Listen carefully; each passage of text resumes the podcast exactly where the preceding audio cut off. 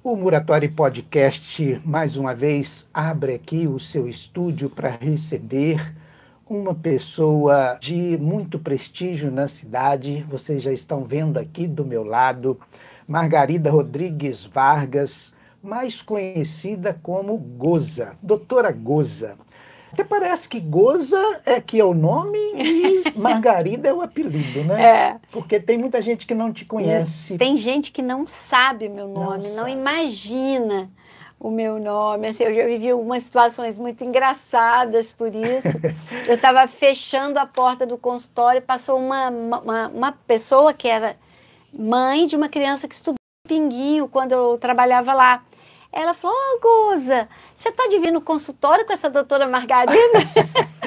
Muito interessante. eu divido a vida, né, com a, com a Margarida. né? Pois é. Eu peço a você que, se você ainda não é inscrito no nosso canal, se inscreva, porque o canal tem apresentado, né, através do projeto Muratório Podcast, o podcast mineiro, está apresentando diversas matérias hiper importantes para a pessoa, mas para o coletivo, para a nossa população.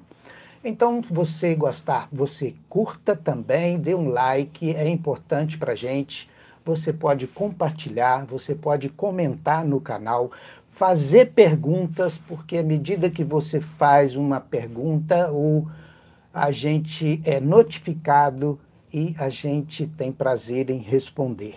Lembrar também que o nosso projeto tem o apoio incondicional da Escola São Paulo, do Levate Tecidos, do Carlos Papelaria, da Drogaria Modelo e do Laticínio Tartaruga. Estamos também pelo Spotify e lá também tem a oportunidade de você nos seguir.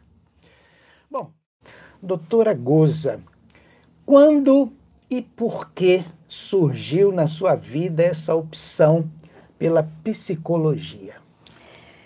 Bom, eu, eu estudei magistério no Santa Marcelina e psicologia foi uma matéria que eu gostei muito, mas eu também gostei de, da, da didática e tive excelentes professores. Né? Minha professora de didática foi Dona Lília Pompei Lília. e minha professora de psicologia, irmã Cândida. E eu pude conversar muito sobre isso. E eu sempre amei criança, sempre amei criança, sempre eh, gostei, achei interessante. E aí a psicologia foi uma possibilidade, porque eu não me via muito professora, eu não me via muito na sala de aula com criança, mas eu me via com criança. E aí eu fui para a psicologia. Eu passei no vestibular. Nessa época, Juiz de Fora não tinha psicologia na federal. Eu passei no SES, Centro de Ensino Superior de Juiz de Fora, em julho de 1976. 76. Que jornada. Eu me formei em dezembro, no dia 5 de dezembro de 1981. Então, no ano passado, eu completei 40 anos de profissão. 40 anos. É muita experiência. E olha, a mesma Muita. ou talvez uma paixão maior ainda. Só vai aumentando. E as pessoas me perguntam se eu não vou aposentar ou quando eu vou me aposentar, sem a menor pretensão, mas assim, a menor, sem a menor ideia com relação a isso. Eu amo a minha profissão, eu amo o meu trabalho. E eu fui, ah, ao longo desses 40 anos, descobrindo outras coisas dentro Que da psicologia. agregam. E a própria psicologia mudou muito. Pois é, isso que eu queria te perguntar. Qual que foi a sua opção lá no início, quando você faz a, a- né, se dedica a essa formação, seguir essa profissão? Qual que é a linha que você adotou e se é a mesma, se só aprofundou até hoje? Bom, a primeira formação que eu fiz é, é- foi uma formação em psicologia infantil e a, a ideia, né, a base era a psicanálise. Logo em seguida, eu fiz a formação em psicanálise no Instituto Freud de Juiz de Fora.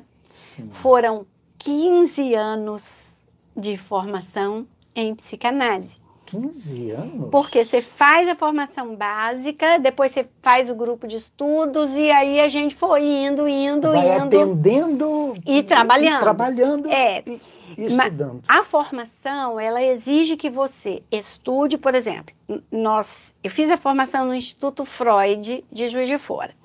Então, é, a gente estudou Freud e a gente precisava fazer a própria análise Hum, e fazer uma supervisão do trabalho.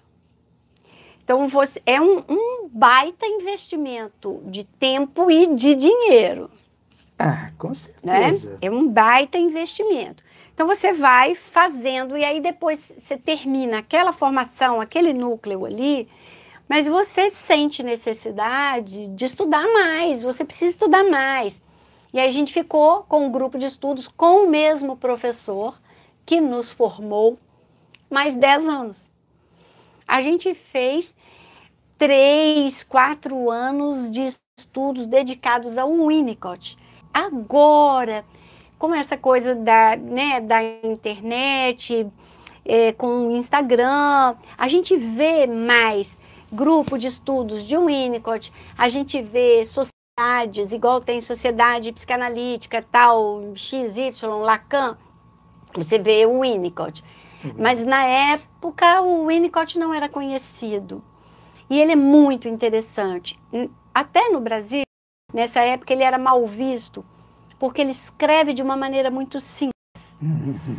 ele. Se não escreve rebuscado, não tem muita É, credibilidade. E aí eles falavam assim: ah, eu sei quem é o Winnicott, é o cara do objeto transicional. E a pessoa nem sabia por onde passava objeto transicional. Mas ele é muito profundo. Ele foi pediatra durante muitos anos. Depois fez a formação dele em psicanálise com a Melanie Klein, que é francesa, Francesa. que era Ele é inglês. inglês. E aí ele fez a formação com a Melanie Klein e, e estudou com, com ou a Françoise Doutor, e, e que é francesa, e aí foi se aprofundando. Só que ele tinha uma maneira muito simples, pela própria experiência dele como pediatra, com mães e crianças, ele tinha uma maneira muito simples. Então ele ficou meio assim de lado por um tempo, até que algumas pessoas resolveram estudar o Winnicott e viram a riqueza dele. Eu nunca abandonei a psicanálise como forma de compreender as situações, as pessoas, mas a vida foi me levando em outras direções. Sim. Eu trabalhei nove anos no Pinguinho de Gente e eu precisava de um- uma estrutura para escola. Então eu fui estudar um pouco de psicologia escolar, Pedagogia, é, como lidar. compreender, né? E compreender é, o processo, porque você estuda desenvolvimento e aí você tem que casar aquilo que você sabe do desenvolvimento com aquilo que é proposto pela pedagogia. É, isso é importante, porque tem muita gente que conhece muito de determinado assunto, mas não sabe aplicar na vida. Não sabe ligar, ligar né? as coisas. Para usar uma linguagem moderna, não sabe fazer links. Sim. né? Então, Links. eu falo que tem é, algumas pessoas, elas têm texto demais e contexto de menos. E o contexto é que dá forma ao texto. Isso é uma coisa que a gente aprende em psicomotricidade, que é a tal da figura fundo. Né? É uma coisa que a gente aprende. Então, se você tem o Goethe fala isso, né?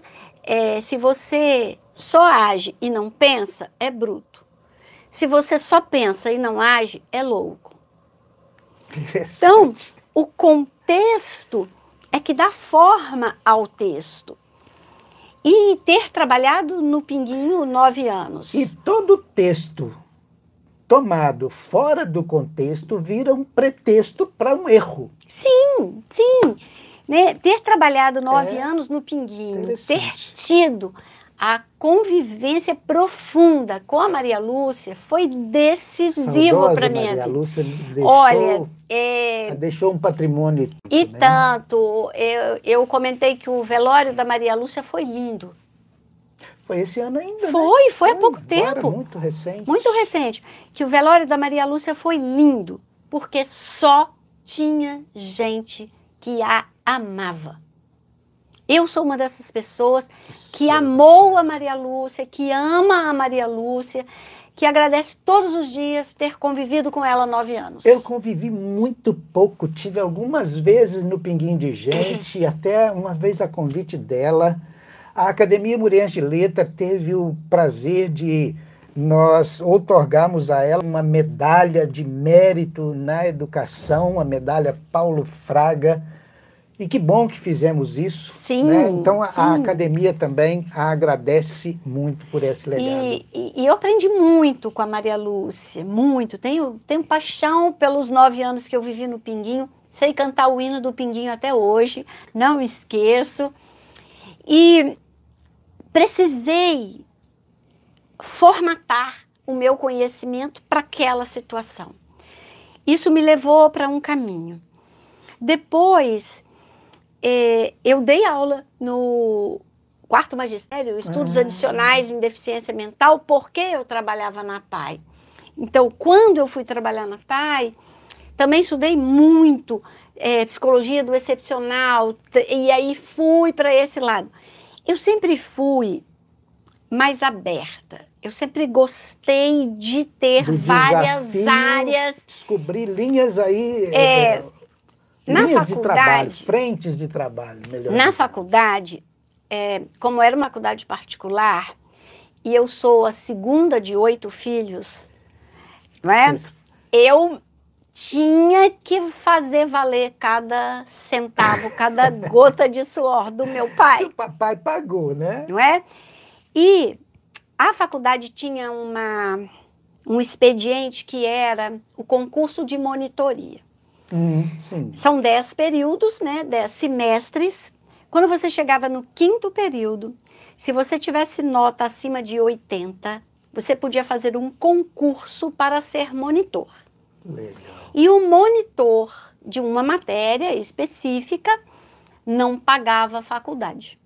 Ô, Então, eu fiz monitoria. vamos usar essa inteligência para isso. Eu fiz monitoria no quinto, sexto, sétimo, oitavo e nono períodos, que eram os permitidos.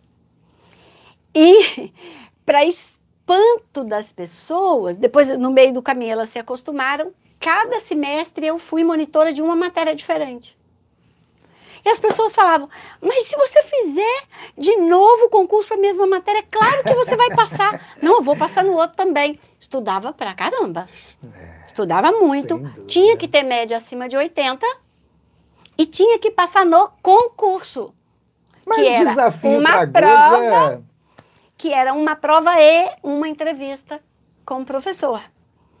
Então, a monitoria também me ensinou isso, porque eu fui monitora de psicologia geral e experimental, que é o Skinner da caixinha do treino do rato. Isso. Eu fui monitora de psicologia escolar e problemas de aprendizagem. Eu fui monitora de eh, psicologia do excepcional. Eu tratando. Isso me obrigava a estudar.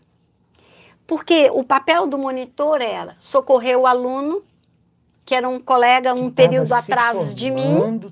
Ah, né? sim, um colega é atrás. atrás de mim, é, socorrer o professor, porque se ele não pudesse dar aula, era você, o monitor que ia. Então, a monitoria exigia que você estudasse muito. Não era mole. Você ganhava a faculdade, mas você suava, você suava o seu ganho. Então, isso já me abriu.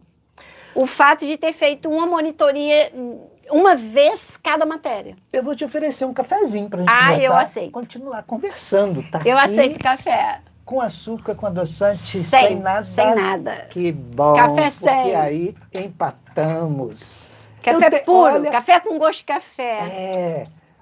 E olha, Se você gostar, depois eu falo quem coou, tá bem? Tá. Se não gostar, a gente vai ficar Aí, caladinho pula, Não porque fala nada. o internauta não vai Não desconfiar. fala nada. Tá bom. É, e também vou tomar um cafezinho, né? Porque ninguém E quente, é de hein, gente? ferro. E quentinho. Pois é. Tem exatos 29 anos que eu parei de tomar café com açúcar e eu não gosto do café com adoçante, então não pus nada. É, eu devo ter uns 15, uns 20 anos também de café sem açúcar. E às vezes a pessoa, eu peço, por exemplo, numa padaria, ou se um café expresso puro, a pessoa, a senhora bebeu? Você fala, não, nem bebo. Também acontece comigo, mas o quê? Sem nada? Sem nada. Sem nada. Sem nada. E- Isso é que é aprender a tomar café. E quem experimentar vai gostar. Pois é, só forçar um pouquinho. Meu Deus do céu, açúcar só faz mal para o nosso organismo, né? É só começar. Guazinho, então, então essa história toda em Juiz de Fora. E o que, que te trouxe de volta para Muriaé? Trabalho. Trabalho. Trabalho. Eu estava em Juiz de Fora, eu amava, eu amo Juiz de Fora. É, Juiz de Fora é... E eu Sem tinha um, um amor especial por um trabalho que eu comecei no CASC, que é o Centro de Ação Social da Catedral Metropolitana de Juiz de Fora. Eles, ele- eu não sei se ainda tem, mas eles tinham um trabalho maravilhoso lá. Eles tinham desde roupa para emprestar ou alugar para noivas mais pobres e tal. Se pudesse pagar, alugava, se não pudesse, emprestava. Tinha médico, tinha homeopata, tinha médico geral que atendia lá. As pessoas pagavam um valor simbólico. Simbólico, gente, era uns 50, 5 reais, Para era isso. valorizar é necessário. Os profissionais eram voluntários. É, Ah. Era 100% voluntário. Eles tinham esse serviço. Aí eles criaram um serviço de psicologia, só para adultos. E aí eu fui lá e me ofereci para fazer o atendimento de criança. Aí as senhorinhas, eu me lembro da dona Lourdes e de uma senhora que era viúva do Sérgio Olavo Costa, que era um deputado de Juiz de Fora, muito querido. E aí elas falaram, mas para atendimento de criança. Eu falei, eu dou um jeito. Ah, mas a gente não tem espaço. Eu, eu, a gente acha. Claro, E aí qualquer eu- cantinho. O meu primeiro consultório, primeiro espaço onde eu atendia lá no CASC, era um banheiro. Olha. Sabe aqueles banheiros que tem aquele monte de box e aquele Sim, corredor comprido? compridos. Ele não era usado. Aí eu falei assim, a gente dá um jeito de fechar Bota por dentro, divisória. fecha por dentro as portas Sim. e eu fico aqui no corredor. Olha, E aí eu atendia no banheiro. show. Eu atendia no banheiro. Aí, Aí era unissex. é, virou aí os meus, unissex. me- os meus colegas mais próximos que sabiam, eu já estava terminando a faculdade, né? Os meus colegas mais próximos que, sabe, que tinham uma condição, aí me, dá, me doaram lápis de cor, papel, é, um joguinho aqui, eu comprei também umas coisas e comecei. E, e eu tinha um amor imenso por isso. E tinha um ano que eu estava lá, sublocando o consultório e ainda no CASC. E aí uma colega que estava aqui em Muriaé mudou-se para o Mato Grosso e ela me ligou. Ela falou, olha, eu quero você para assumir o meu trabalho no Pinguinho, os meus clientes no consultório e a pai. Puxa, Aí não tem como dizer não, né? não tem. Não tem como dizer não. E aí eu vim. Eu tinha um ano e meio de formada. Ainda não era casada.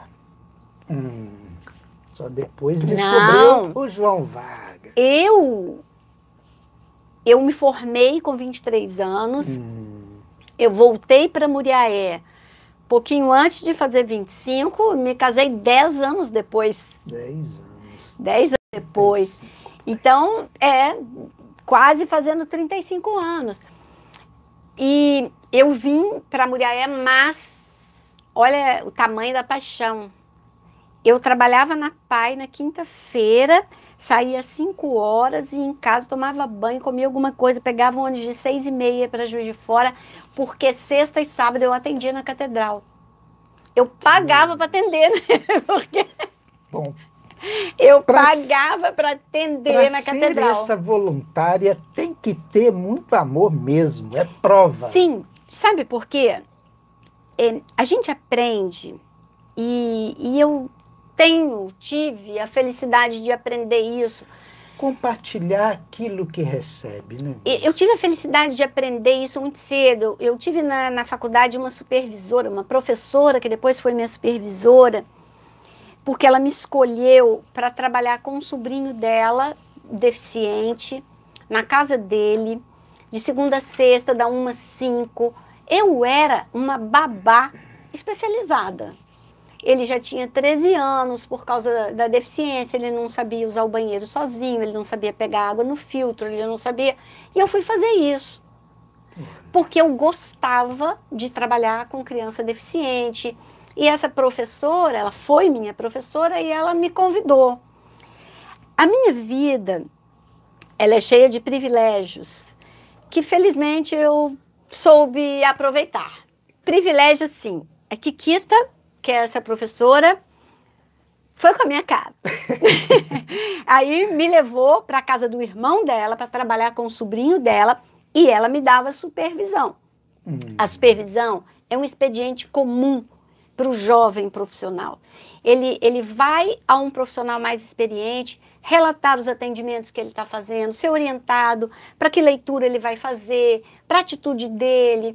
Né? Além da análise, a gente precisa da supervisão. Sem dúvida. É. Até para sentir segura, né? Sim. Estou no caminho certo. E aí, é, a família me acolheu super bem. Né? Eu passei a ser conhecida da família toda, porque eu, eu ficava na casa de uma pessoa de segunda a sexta, uma a cinco. Né? Passei a conhecer a família toda. E aí fui morar com uma irmã da Kikita, que era solteira, que morava sozinha. Sabe assim, quem domina Juiz de Fora? Nas costas do Parque Alfield, um apartamento de sacada.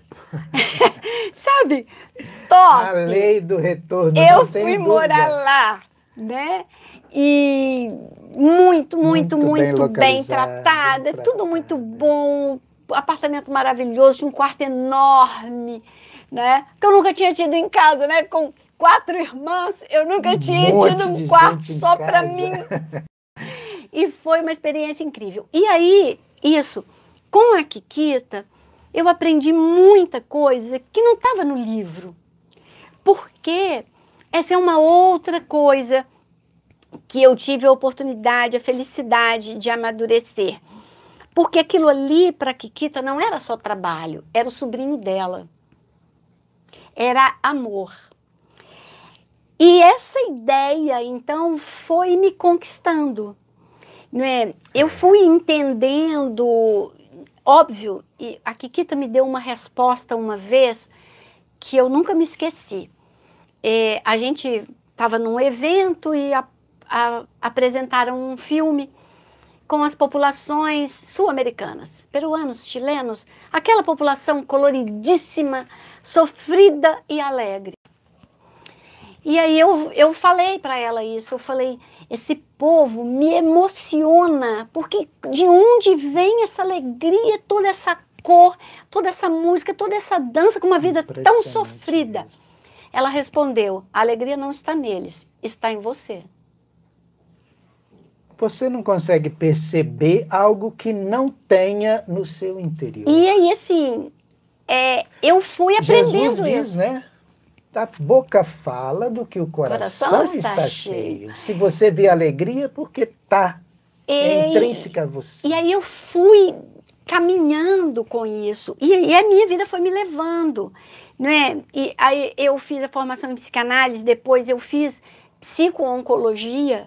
Eu fiz dois anos e meio. Oncologia. Nós vamos falar disso um pouquinho mais adiante. Eu fiz isso Eu e tô- depois fui para o México estudar com uma professora por quem eu me apaixonei exatamente por isso. Porque ela é top, ela dá cursos na França, ela dá curso nos Estados Unidos, ela dá curso no México inteiro, ela dá curso no Brasil. Eu a vi pessoalmente aqui a primeira vez Viva ainda. viva. E é, o nome dela é Teresa Robles, na Teresa. cidade do México. E aí eu enchi a paciência da Teresa. Todas as vezes que ela veio ao Brasil, eu ia e falava para ela assim: quando ela vem ao Brasil, eu vou. E, e eu falava para ela assim: Tereza, eu quero ir ao México, eu quero ver você trabalhar no seu lugar. Porque é diferente, você está aqui no Brasil, então eu, eu quero ir, eu quero ir. Cada vez que eu ia, eu falava, quero ir, eu quero ir. Acho que ela enjoou, aí um dia ela falou, tá, forma um grupo que eu recebo vocês. Formei o grupo e nós Que fomos gente. em 2011. E o que, que me encanta na Tereza? É esse casamento de teoria E prática. e prática, de técnico e pessoal. Por quê? Eu mandei um e-mail para a Tereza na- nas vésperas da- do nosso embarque, pedindo que ela arrumou um lugar para a gente ficar, né, residência feminina universitária, que era mais barato e tal. E aí eu falei, Tereza, será que você pode? Ah, ela exige que a gente escreva para ela em português, porque ela quer aprender. Hum, Aí, é, Tereza, será que você pode pedir para o pessoal lá da residência é, comprar é, o meu leite? Eu sou alérgica a leite, a glúten e a soja. Aí, ela, ela própria, foi me buscar no aeroporto à noite, tarde da noite, com uma sacolinha com o meu leite. Aí você aprende. apaixona mesmo. Aí A você pessoa- aprende, não é? Não é servir é, é, que, que faz você menor, que é, servir, é, atender ao outro não diminui você, mas é o contrário. Ela foi me buscar, é, a mim e uma colega, nós fomos no mesmo voo, tipo 11 horas da noite. Na época, ela tinha 68 anos, Puxa. 2011. Mas ela foi às duas da manhã buscar outra colega que chegou em outro voo. A gente foi logo depois daquelas chuvas destruidoras em Nova Friburgo, em 2011, janeiro. Uma das meninas que foi com a gente, é, os pais moram em Friburgo. Por causa dela e por causa de uma cirurgia que o meu sogro tinha feito no dia seguinte ao meu embarque, eu, eu embarquei no sábado, então na segunda, depois do meu embarque, todos os dias, durante três semanas, o celular da Tereza ficava à nossa disposição na secretaria do instituto para a gente ligar para casa, sem custo. Nós ligamos para casa todos os dias. A Miriam para saber notícia dos pais dela, eu para saber notícia do meu pai, minha mãe já era falecida, do meu sogro. E a gente chegava na secretaria e falava para a secretária: El teléfono marca, por favor.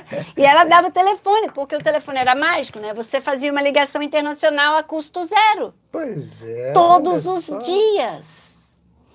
Então, quando você encontra pessoas que fazem isso, essas pessoas te autorizassem a sair desse lugar inacessível, que às vezes a gente aprende que é o lugar do profissional, né? E a ir para o lugar da pessoa. Pois é, tô lembrando aqui da charada Teresa, Madre Teresa de Calcutá, né? Sim. É por essas e outras que pessoas desse tipo merecem esse tipo de título, né? Uhum. Goza, goza, goza, que história.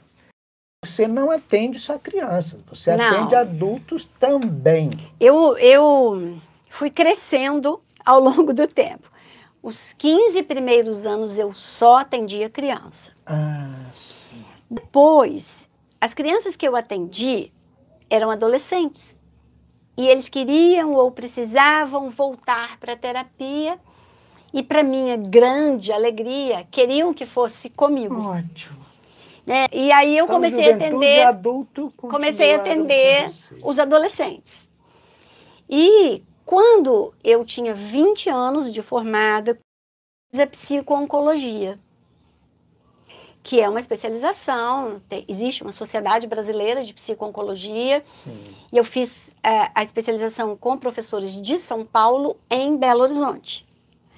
Era final de semana, aquela maluquice de aula sexta e sábado o dia inteiro corre e, lá, corre e pilha de coisa para estudar e trabalho de conclusão de curso, estágio e tal.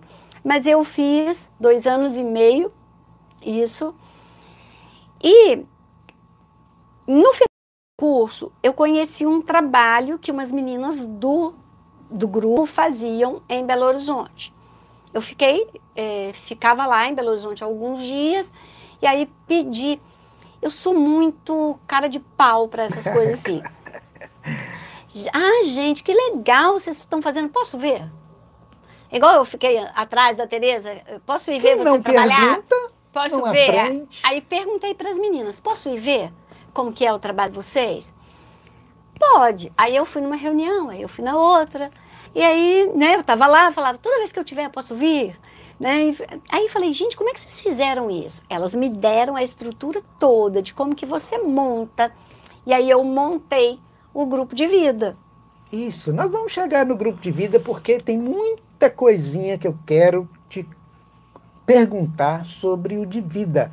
Mas antes de chegar lá, primeiro, é, é, essas crianças que você atende hoje, essa faixa etária diminuiu porque o, que, o mundo está tão hoje revolto, né? E a gente percebe mais crianças precisando de atendimento. Ou não, ou é uma proporção que vem mantendo. É, é, começa mais cedo. Começa mais cedo. Hoje a gente faz intervenção para crianças de dois anos, três anos. Porque, primeiro, a gente faz diagnóstico mais cedo hoje, melhor. Isso. Né? É, tem duas coisas, Elias, que eu, eu fico muito feliz de falar. Hoje a gente faz diagnóstico melhor e mais cedo. Mas a gente também corre risco com diagnóstico demais. É. A gente, nós que somos mais antigos, né, com quase 41 anos de profissão, a gente acha e a gente discute isso nos congressos, nos cursos, nos encontros. A gente acha muito perigoso você não dar tempo para que a criança se desenvolva. Isso. É, é você aprende né, uma lista de características que fazem parte de um quadro patológico X, de uma síndrome, e você, voltamos ao texto e ao contexto, e você checa, igual você faz lista de supermercado. Uhum. Você faz o checklist. Ah, tal dificuldade tem, tal dificuldade tem, tal dificuldade tem. Ah, então é isso. Porque está escrito lá no DSM, é, na, nas descrições do CID, está escrito é, que você tem o diagnóstico X se você preencher é. ah, seis critérios por um período de tempo X. Pra... E aí, se você não contextualiza, uhum. você é corre o risco de errar. Assim. Não é? Não é. Porque neste momento, por exemplo, eu venho respondendo desde o ano passado, eu venho respondendo isso para muitos pais. Ah, porque na escola falaram que o meu filho é X. Aí eu falo, eu não fecho o diagnóstico hoje de uma criança de três anos. Por quê? Principalmente só ouvindo os pais, sem um acompanhamento mais longo a essa Porque criança. uma criança de três anos passou a maior parte da vida dela isolada. É. Por causa da pandemia. E cada vez menos. E é, aí. Menos irmãozinhos, né? Ela não teve. Ela não teve todo o estímulo que ela deveria ter. Ou ela teve uma superestimulação em uma área e uma subestimulação em outra área. Desnivelou, bagunçou. Eu Sim. não posso chegar a uma conclusão. Eu me recusei a fechar alguns diagnósticos Porque nesse espaço de tempo por causa disso. Essa era a minha próxima pergunta. Como que você trabalhou com essas crianças e, e com os pais também, naturalmente, porque criança de dois, de três, de quatro, cinco, você tem que sentar com os pais né, e trabalhar e, bom, acompanhar os, os dois segmentos. Como é que foi isso durante a pandemia? E aí eu só quero lembrar o internauta que ainda não conhece, a Goza tem né, uma série de vídeos. Quer saber? Quer saber. Quer saber, né? ponto psicologia. O, o, canal no YouTube Quer Saber. Tem uma interrogação, né? Uhum. Quer saber? Você pode entrar e tem vídeos de todas as formas e tal. E lá eu vi vários.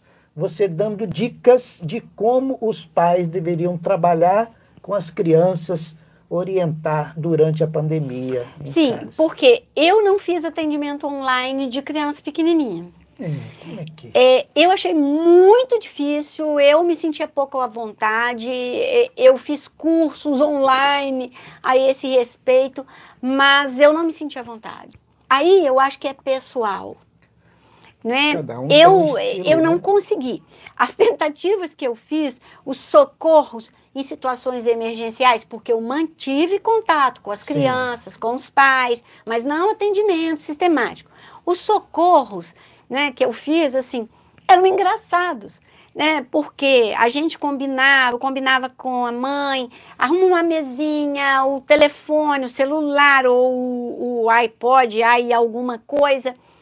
E aí a gente ia para o atendimento, caía o telefone, caiu o papel, caiu o lápis, caía a criança, caía, caía tudo. E, e a criança chorava. E... Então eu preferia ir fazendo contato com as mães, né, que é quem cuida mais, alguns pais, e, e ir dando dica, né, faça isso, faça aquilo, eh, na medida do possível. E a gente foi levando. Quando a gente pôde voltar, assim que a gente pôde voltar, a gente começou a voltar, né? Com as crianças. Eh, tinha uma barreira de acrílico, a gente usava máscara, a gente lavava a mão com álcool, limpava a mão com álcool e a gente foi voltando.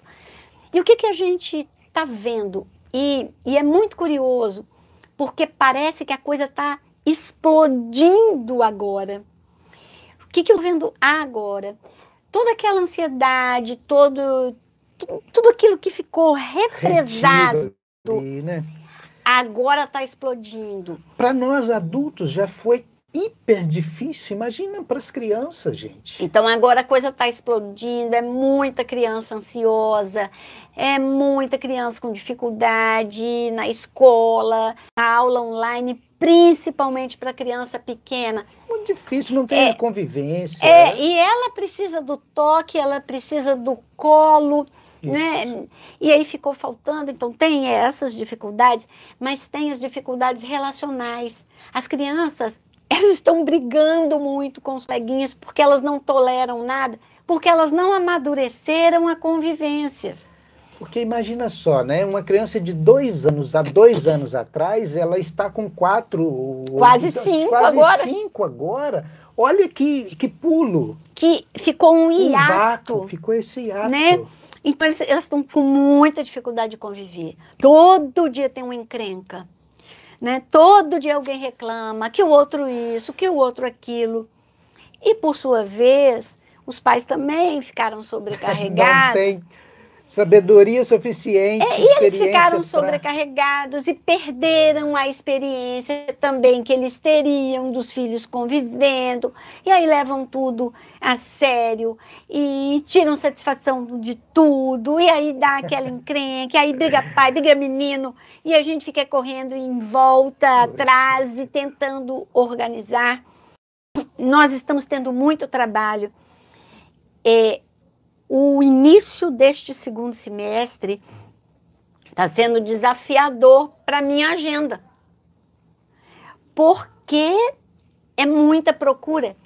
Agora que a gente está mais tranquilo, porque a gente já tomou as quatro doses da vacina, porque assim, a nossa vida está voltando ao que ela era, porque a gente tem confiança de que, embora a pandemia não tenha acabado, a gente tem mais controle sobre essa doença, a gente tem mais conhecimento, a nossa vida está voltando ao normal e nós estamos com dificuldade de voltar ao normal. Psicologicamente, a gente está ainda com aquele medo. Nós estamos com Rosa, medo. E é verdade, o dar a mão e cumprimentar está liberado, mas eu ainda me sinto, né? Você Nós estamos assim, com gente, medo. convém? É. né? E nós estamos estranhando as novas possibilidades. Muitas pessoas, muitas pessoas estão com dificuldade de sair de. Elas ficaram muito tempo sem sair. Elas Verdade. já eram mais rodadinhas. Isso. E agora elas estão com medo. E agora elas estão inseguras. E isso a pessoa quer. Mas quando ela está diante daquela situação, ela tem medo, ela fica ansiosa. E aí, se é uma pessoa de Transmite meia isso pra idade, quem está do lado. olha, se é uma pessoa de meia idade, ela fica ansiosa, a pressão sobe. Aí, apavorada, ela vai para o hospital, ela vai e ela vai ao médico, o médico fala que não tem nada, mas ela não confia porque ela está sentindo mal. E aí agora a gente está tendo que enfrentar esses adoecimentos que eles não estão diretamente ligados à pandemia, mas estão ligados à nossa São, experiência co- é, são consequências correlatas ali, né? eles são, estão ligados à nossa experiência de termos passado dois anos com medo. Correto. O medo, ele nos protege, mas se ele dura muito, ele desprotege. Sem dúvida. E a gente tem que ainda enfrentar, lamentavelmente, aqueles que não tomaram a vacina, né? esqueceram que a vacina erradicou a, a- o sarampo, a polio, a coqueluche, o sarampo, a a varíola. varíola. Esqueceram que vocês foram né, vacinar. E, e é muito interessante, porque as pessoas falam, ah, mas eu não sei quem fez essa vacina. Em algum momento você soube? Pois é, quando você era obrigado a tomar vacina na escola, que ia lá ainda com vinho, todos tinham que fazer aquela fila, você perguntava alguma E coisa? pai, mãe, ah, querer saber? Todo e a mundo- minha mãe falava, coitada da minha mãe, ela falava que me vacinar era um ato de coragem, que eu quase morria da vacina. Ah, Eu, por incrível que pareça, né?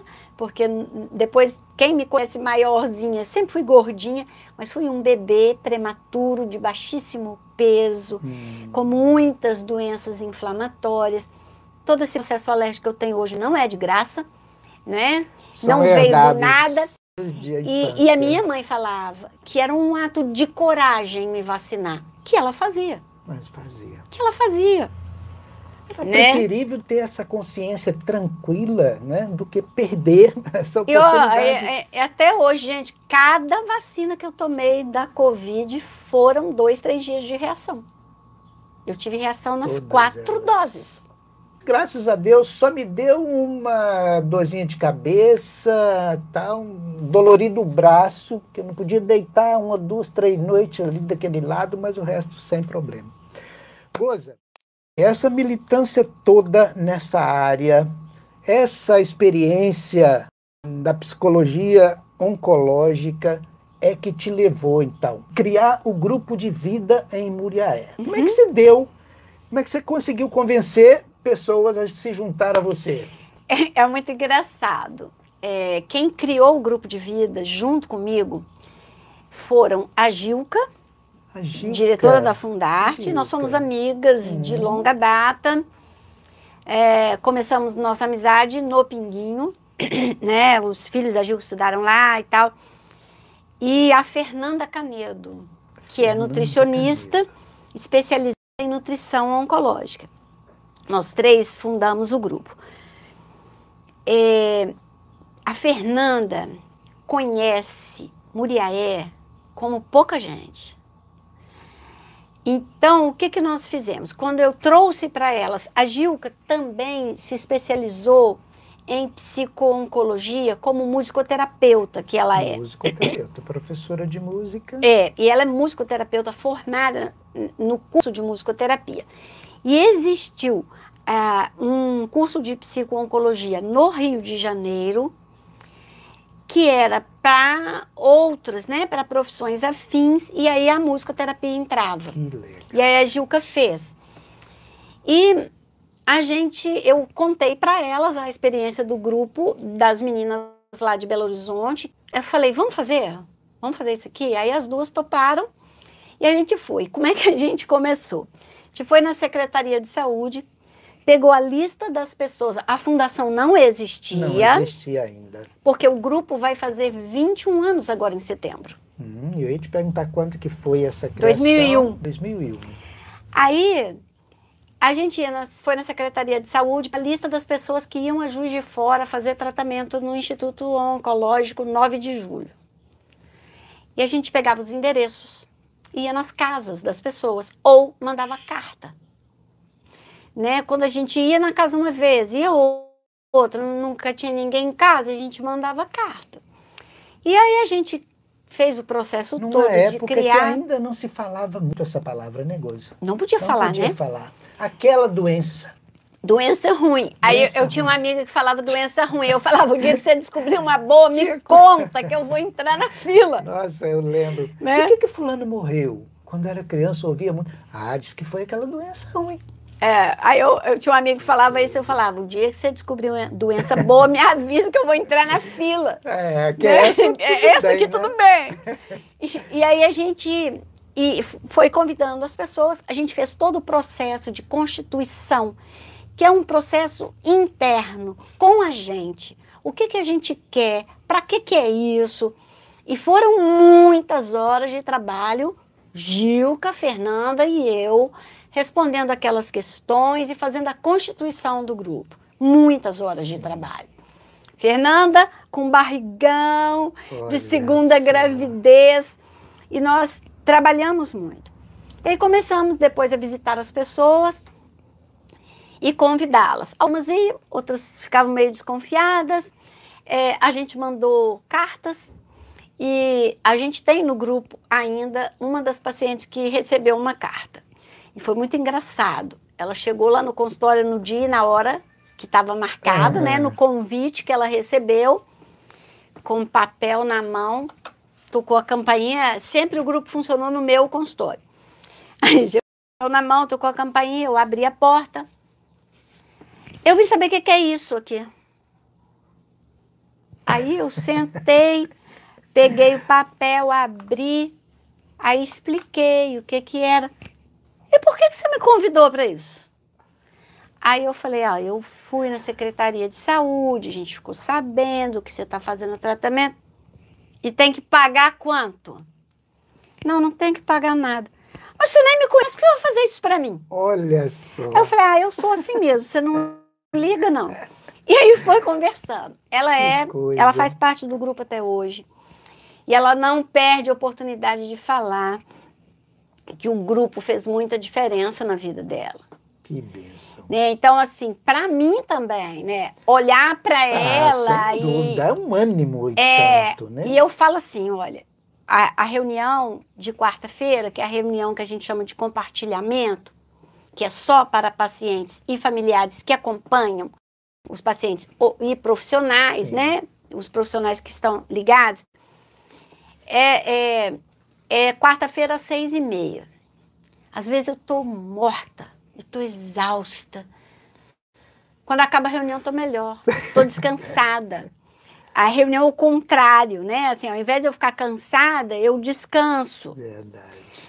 Aí, depois de uns anos, é, eu fui percebendo que faltava beleza à vida destas pessoas. Beleza. Porque a maioria das pessoas que adere ao trabalho voluntário, as pessoas que aceitam ser a receber voluntário é pobre. Sim. Porque por uma deformação da nossa consciência, uh, eu brinco com as meninas e falo: rico não sofre. Rico não sofre. Ou despista muito bem, né? Disfarça bem. Esconde muito né? bem, né?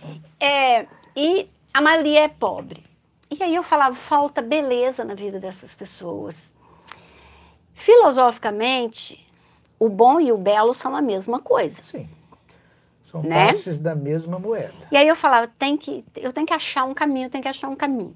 E isso que você está falando de beleza física também. Também, também beleza, coisa bonita. Não, coisa né? bonita, coisa faltava coisa bonita. Eu falava, tem que arranjar um jeito, tem que arranjar um jeito. Gente, eu sou a pessoa mais inabilidosa que vocês imaginarem, que você pode riscar um papel aqui e me dar uma tesoura para cortar que vai sair torto né? O Fernando Campos, meu amigo de longa data, que me diga, né? Assim, é, risca aqui e eu não corto certo. Aí, eu sei lá, pesquisando, resolvi fazer uma oficina de bijuteria. A oficina de bijuteria começou funcionando na casa da minha mãe, na casa dos meus pais. Tomamos o terraço da minha mãe, acabamos com o terraço dela. Lembra, lembra os nomes? Lembra, eu conheci seu pai, conheci sua mãe. Lembra os nomes dessas belas pessoas? Meu pai era, eu acho que eu herdei essa questão do apelido do meu pai. Né? Meu pai era Filinho Floriano. Se eu falar o nome do meu pai, ninguém sabe quem é. é. Todo né? mundo conhece. Sebastião Rodrigues Pereira, talvez ninguém Sebastião. saiba. Filinho Floriano é, é fato. E minha mãe era Margarida Paulo. Minha foi criada aqui na Barra, né? Parente do Rafael? Irmã do, do Rafael. Ah, irmã? Rafael, meu padrinho. Ah, sim. É, eu nem chamo Elias pelo nome. Paulo. Sabe que eu me chamo Elias Paulo? Por, por causa, causa do, meu pai, avô, né? Por causa do, é. do seu avô. Então, meu, meu avô Elias Paulo, que foi dono de barra, Isso. e meus tios dono de hotel, de restaurante, líder. Sim. Né? É, a gente tomou o terraço da minha mãe, o armário que ela tinha para guardar, roupa lavada, sei que, tomamos dela, e, material de bijuteria, e aí a gente fez uma meta de fazer 100 peças de bijuteria, 100 colares, para fazer um desfile lá na Fundarte. A gente fez 101 peças, junto, as meta pacientes, meta alcançada, as pacientes com alguns voluntários, tinha uma menina, minha parente, ela é parente daquele pessoal do Pereirão lá do Dornella. Sim, a Flávio, Juliana é. Mauro. Então, a Juliana é filha de um deles. Sim. Eles são primos do meu pai. Hum, então, assim, eu não sei quem é o dono dos nomes, mas eu sei todos os nomes que tem, mas não sei Sim. quem que é dono, nem quem as é mulheres, nem as meninas, não sei quem não. É, é as filhas do Olavo da Tianica. É assim que a gente se refere, os filhos do Olavo da Tianica. Então, a Juliana me ajudou muito, a Lilian. Nós fizemos. Fizemos o desfile. Minha sobrinha desfilou, filha do meu primo, amiga do Todo meu irmão. Virou. E foi um sucesso. Virou as Gisele Bündchen. Foi um sucesso, vendemos quase tudo que, que nós produzimos e aí não paramos mais. E qual é o efeito disso assim? Produzir alguma coisa que alguém pega e fala: que lindo! Sentir útil. Que lindo! Não fazia parte da experiência da maioria delas. Da maioria das pacientes. Você aceita mais um cafezinho? Não, obrigada. Não? A, a Duo Boutique começou a expor as nossas bijuterias na vitrine dela. Aí eu falava para as meninas: tem peça nova na vitrine da Duo. Quando vocês vierem para a reunião, passa lá para ver. E aí a gente começou. mostrando isso para a sociedade. A gente fez festas. A Vilma Alimentos Sim, foi uma grande patrocinadora das nossas Noite festas. De Noite de na bebê, com desfile. Isso. Essa experiência de trazer o belo para dentro da vida de pessoas que têm uma vida muito sofrida e que tiveram o corpo mutilado por uma doença é libertadora. Com certeza. É libertadora. Com certeza. A oficina aí a gente aceita voluntário. ah. para a oficina. A única questão que eu coloco é que a gente não aceita fumante. E aí a pessoa claro. fala para mim, mas eu não fumo lá. Se fumo tra... não. causa câncer? Não, porque não, não combina. Né? E aí tem gente que fica muito brava comigo. É, não combina. Mas né? é, a oficina é divertidíssima. E hoje, onde está funcionando a oficina? Então, nós ficamos é, enquanto meus pais eram vivos, mesmo depois que a minha mãe morreu. Meu hum, pai não quis que a gente continuou. saísse. Nós ficamos lá. Mas depois é, a, a casa acabou, né? A casa dos meus pais acabou. E aí a gente teve que mudar. Aí a gente passou um tempinho numa loja na rua Santa Rita, que foi cedida para gente com muita generosidade, com muito carinho, por duas irmãs da dona Laurinha Tostes. Laurinha Tostes. A, a Soninha e a outra agora eu não vou me lembrar o nome. Mas é porque eu me entendia mais, o pagamento da luz e não sei o que era com a Soninha. Ela ia lá no consultório levar para mim, a única coisa que a gente pagava era a luz. Puxa. A gente ficou lá na rua Santa Rita um tempo. Aí depois, a gente foi convidado para ir para uma sala do Centro Espírita Anjo Gabriel. Que é na Santa Rita? Na mesmo. Santa Rita mesmo. A gente mudou a pé, só Isso. atravessar a rua. Aí a gente ficou lá no centro uns oito anos. Aí lá no centro a gente nunca pagou um centavo, nem de luz, nem de água, nem de nada. A gente deve muito, muito, muito ao Centro Espírita Anjo Gabriel.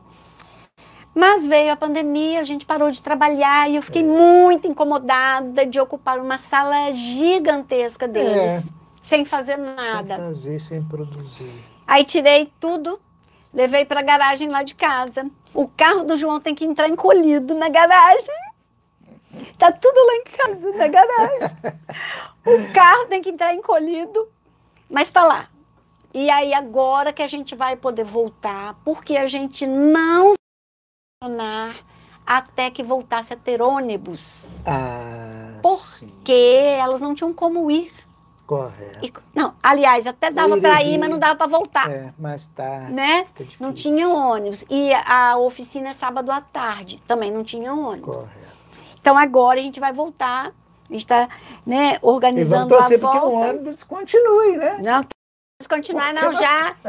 Já, já pedi uma audiência com o Marcos e já é, reclamei. Sem, né? Tá um subsídiozinho aqui. É, mas... aproveitei a, a relação que eu tenho com o Marcos, né?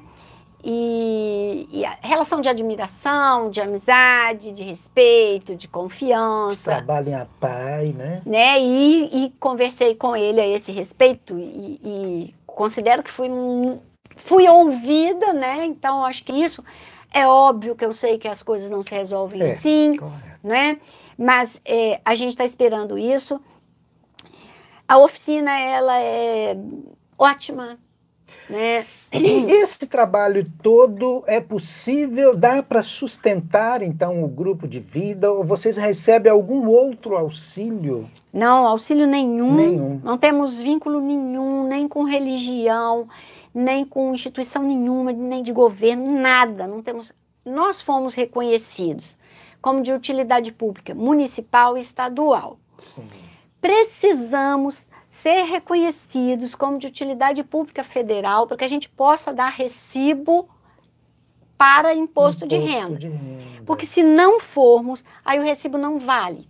Isso. E, e a pessoa, né, é, hum, ela precisa então, o que, que sustenta o grupo? A venda do artesanato e da bijuteria. A gente diversificou, porque eu, eu, já falei que eu sou cara de pau, eu sou muito mais do que cara de pau.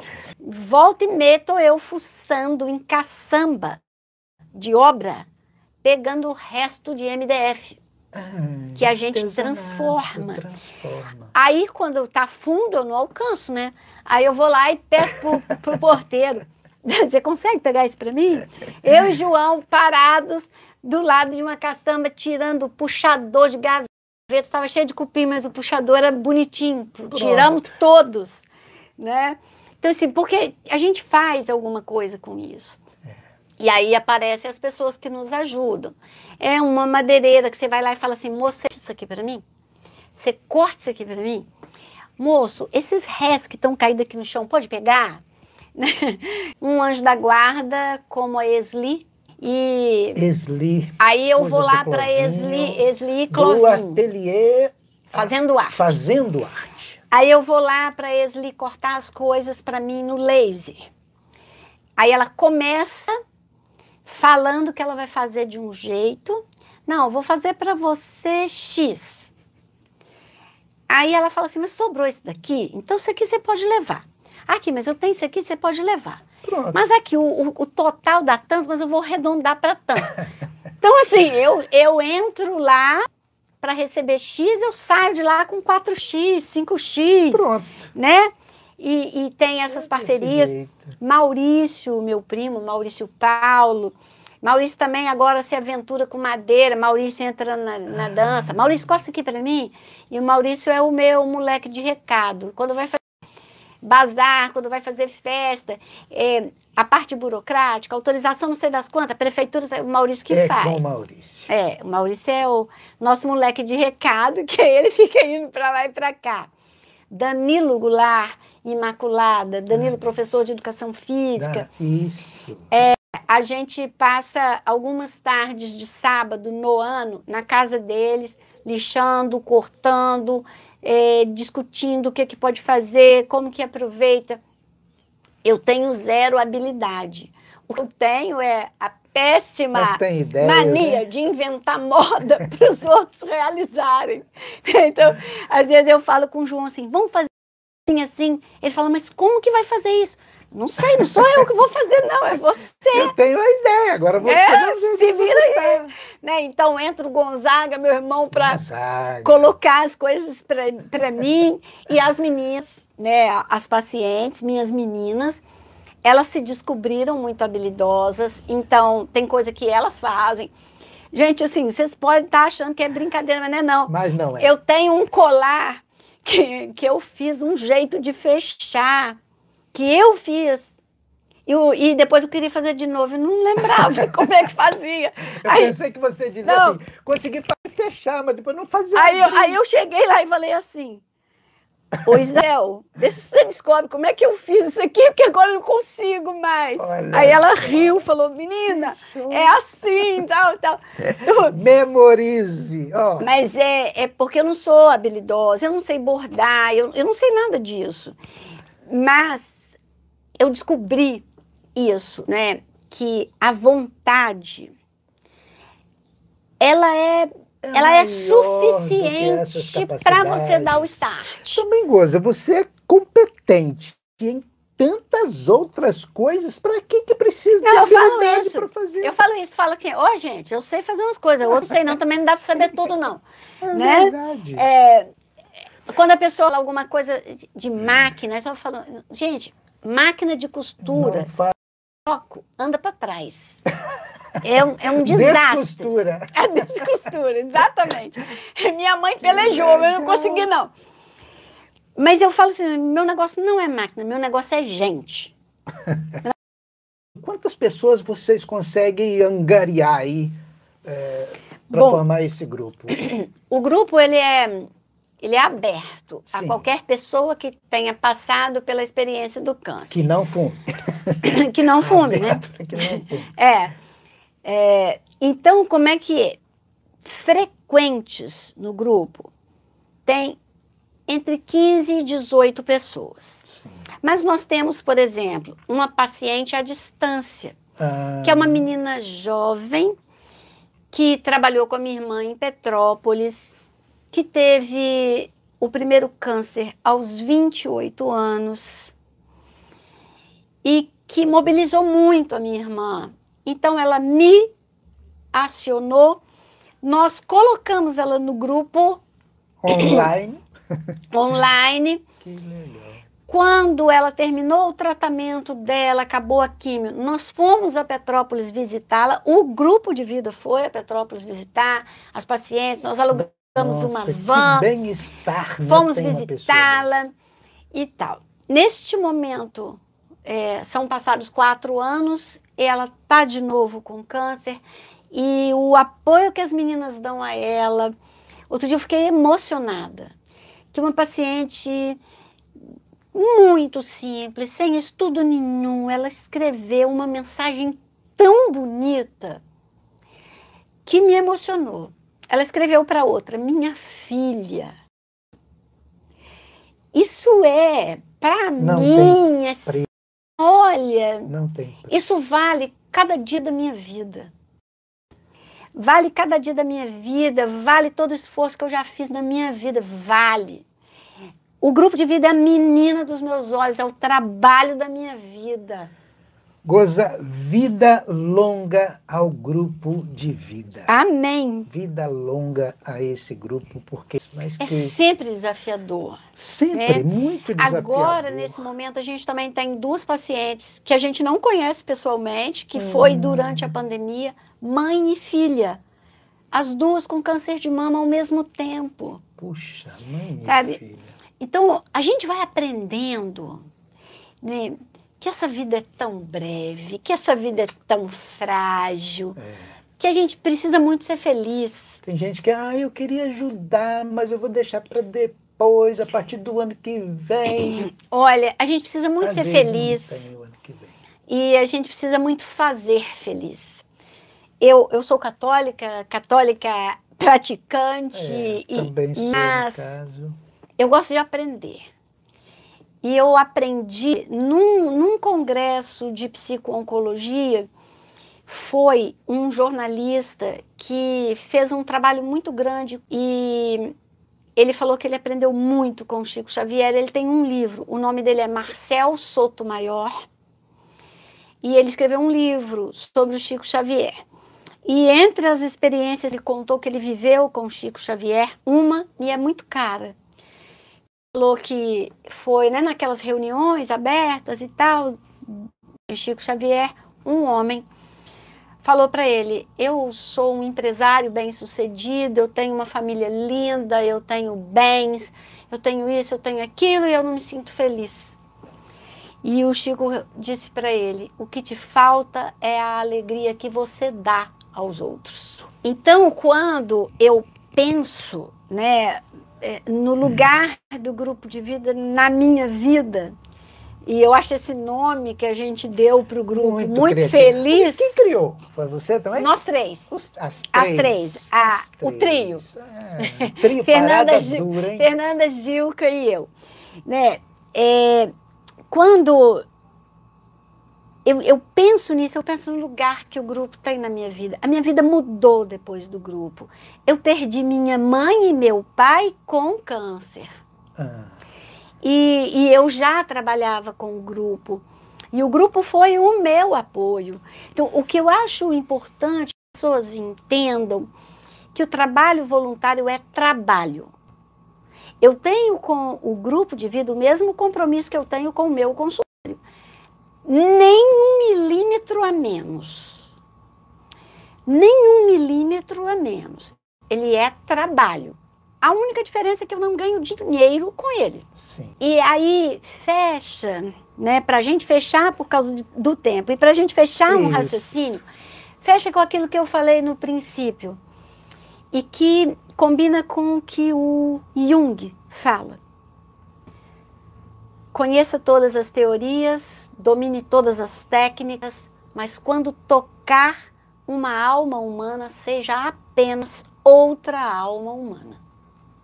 Nossa, arrepiante. Não isso. esqueça que você é uma pessoa como aquela que você assiste, que você atende, Nem mais, nem menos. nem mais nem menos. Por acaso, naquele tema, você se preparou. E ele tem preparo para outro Ele tem tema, para outro segmento. A irmã Natalvina, que foi diretora da minha sala, né, no Santa Marcelina, com quem eu aprendi muito, com quem eu participei de grupos de jovens e tal, que ela é muito responsável pelo amadurecimento do meu catecismo. A irmã Natalvina fala uma coisa também que me é cara. Humildade não é você achar que você não tem competências, habilidades. É você saber que ela, elas existem para ser postas a serviço de todos.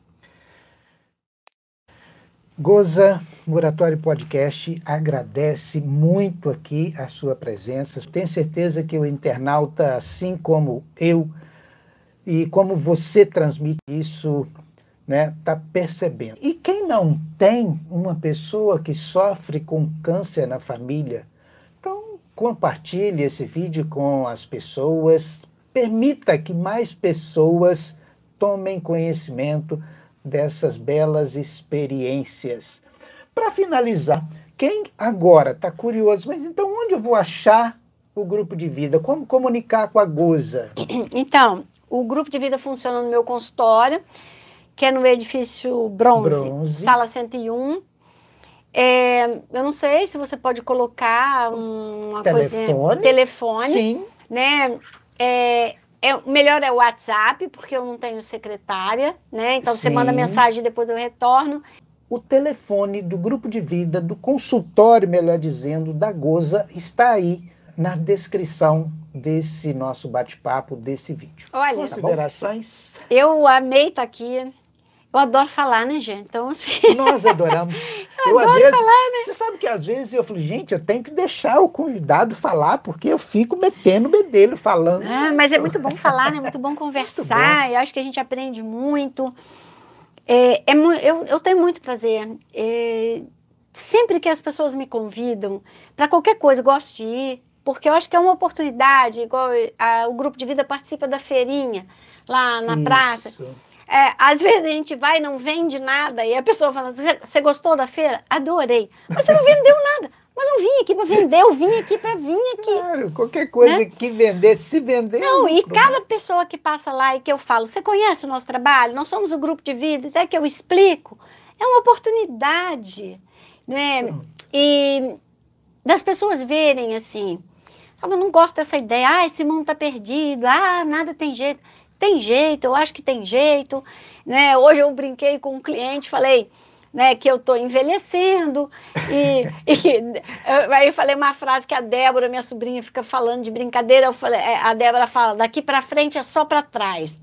aí, eu, aí eu falei para ele, ó, de fato, daqui para frente é só para trás, não tem problema não, eu vou assim mesmo. É. Né? Marcha ré, às vezes, é tão importante. Eu vou assim mesmo, não é tem problema. Né? Eu acho legal que as pessoas vejam isso. Né? O mundo não é perfeito, a minha vida não é perfeita. Mas essa é a minha vida, esse é o mundo. E o que, que eu estou fazendo? Né? O que, que eu estou fazendo com a vida que eu tenho, com o mundo que tem? O que, que eu estou fazendo? É, eu acho que quando eu morrer, eu chegar lá no céu, eu espero, né? Se perguntar o que, São que eu Pedro fiz. vai fazer assim, olha perguntar o que que eu fiz, eu vou falar, ó, não sei se deu certo não, mas eu tentei fazer um monte de coisa. Não pode você precisar de perguntar, eles estão é, vendo lá de cima. tentei fazer um monte de coisa, e eu acho que é isso, né, ninguém tem que fazer do meu jeito, né, cada um tem que descobrir o seu o jeito seu de fazer, jeito. o meu jeito é esse, né, o seu é outro, o seu é outro, mas faz. Muito obrigado mais uma vez e até o nosso próximo